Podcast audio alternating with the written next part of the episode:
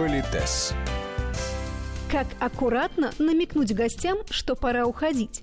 Почему смотреть на часы в ходе деловой или светской беседы – дурной тон?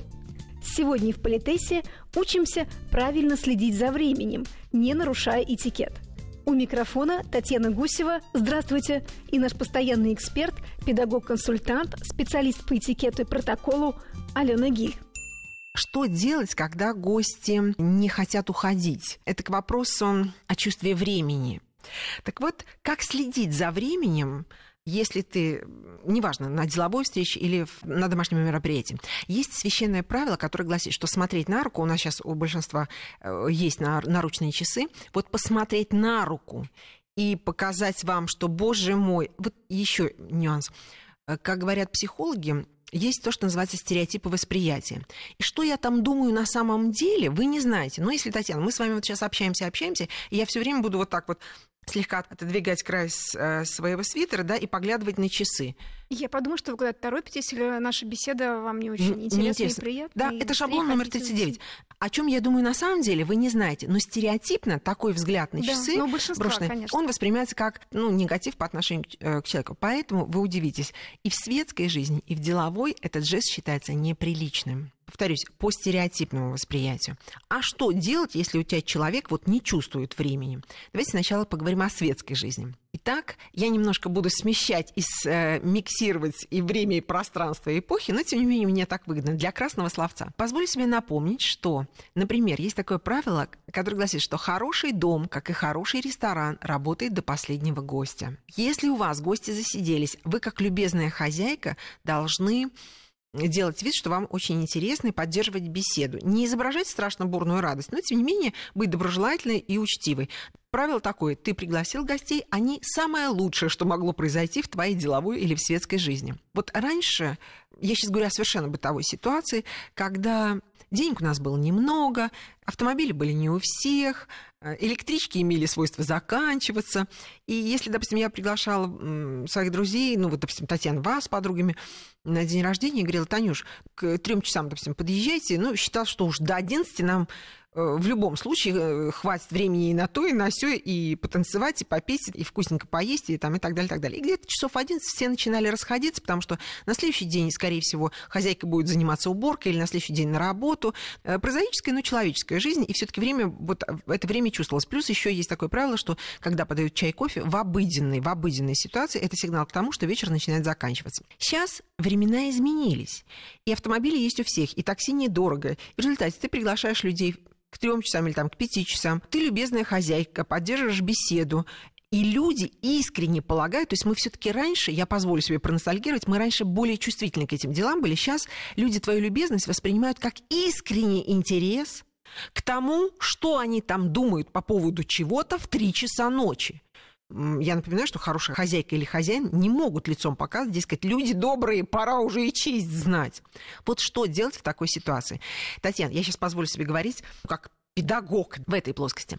Итак, 19, ну и 18-19 веке был, гени, было гениальное изобретение, которое называлось настенные или напольные часы.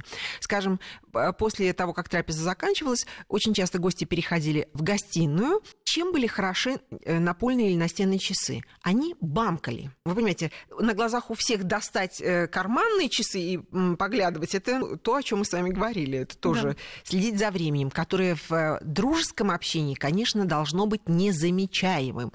Итак, гости не собираются расходиться, но бамкали они как четверти, половины и, собственно, само время. То есть ты по, на слух мог понять, который час, если даже уж ты так вот увлекся. Татьяна, вот, предположим, вы сидите против меня, мы с вами беседу беседуем, и часы такие бам-бам-бам. Что делает хозяйка? Она вот так глазик, просто вот метнула глазик на часы, вот буквально на сотую долю секундочки, чим, и снова вернулась к публике. Татьяна, если вы человек интеллигентный, тонкий, вы заметили, что хозяйка позволила себе глазиком, я же слышу, да, но при этом я глазиком посмотрела на часы. Конечно.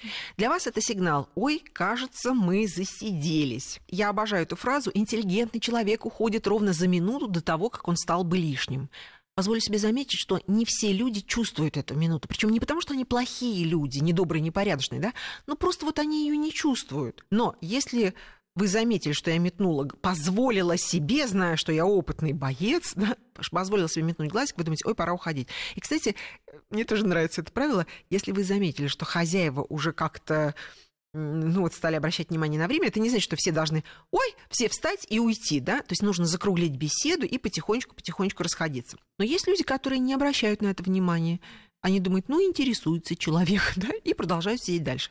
Поскольку тогда была 15-минутная вот такая пауза, опять следующий раз бам-бам-бам часы хозяйка или хозяин, они уже не мельком, да, а они так уже глазиком оценили, да, оценили но только без гримас, там, типа ой-ой-ой, чуть подзадержали взгляд на часах.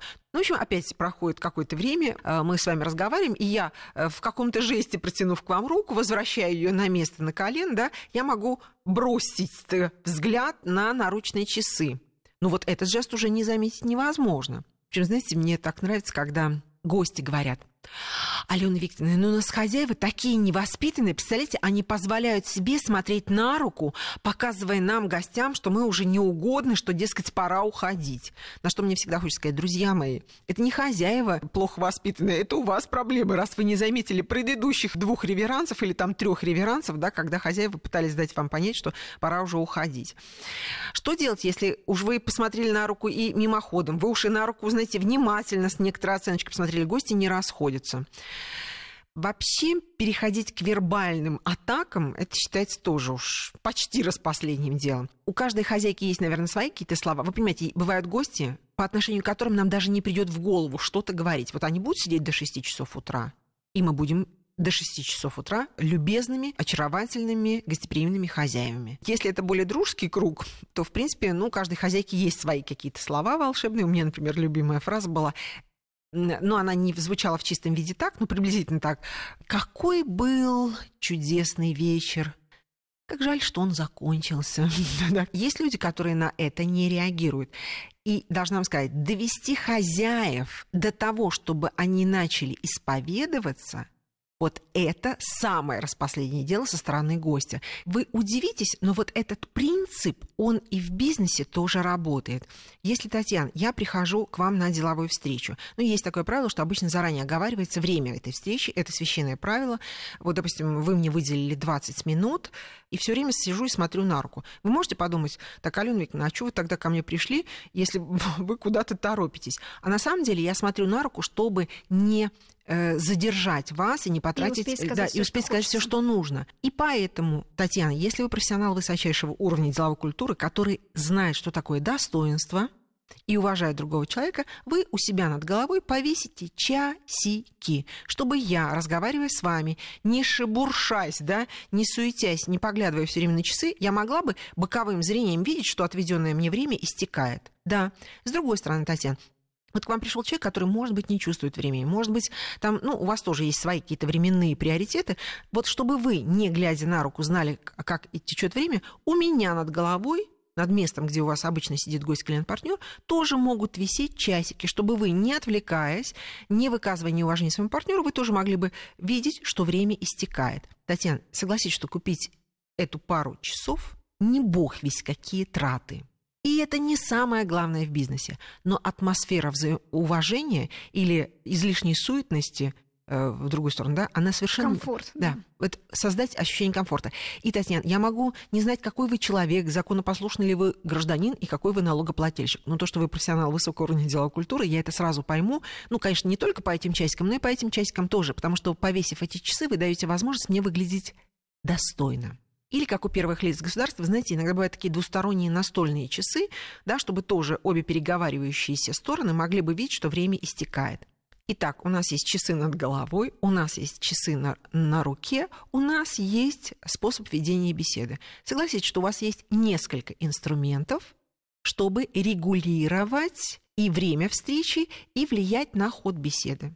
Когда у человека только э, один инструмент, поглядеть на руку или не поглядеть, понимаете, он не очень свободен. Когда есть несколько инструментов, согласитесь, что ты сам выбираешь, общаясь с каким клиентом, ну, ты можешь позволить себе посмотреть на руку, а общаясь с каким клиентом, ты никогда себе этого не позволишь.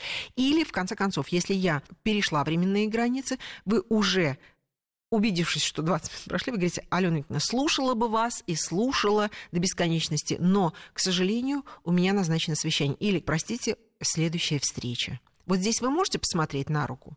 Да, это да, в принципе, да. Когда человек э, свой временной лимит исчерпал, вы имеете право. Вот к чему я всех нас призываю.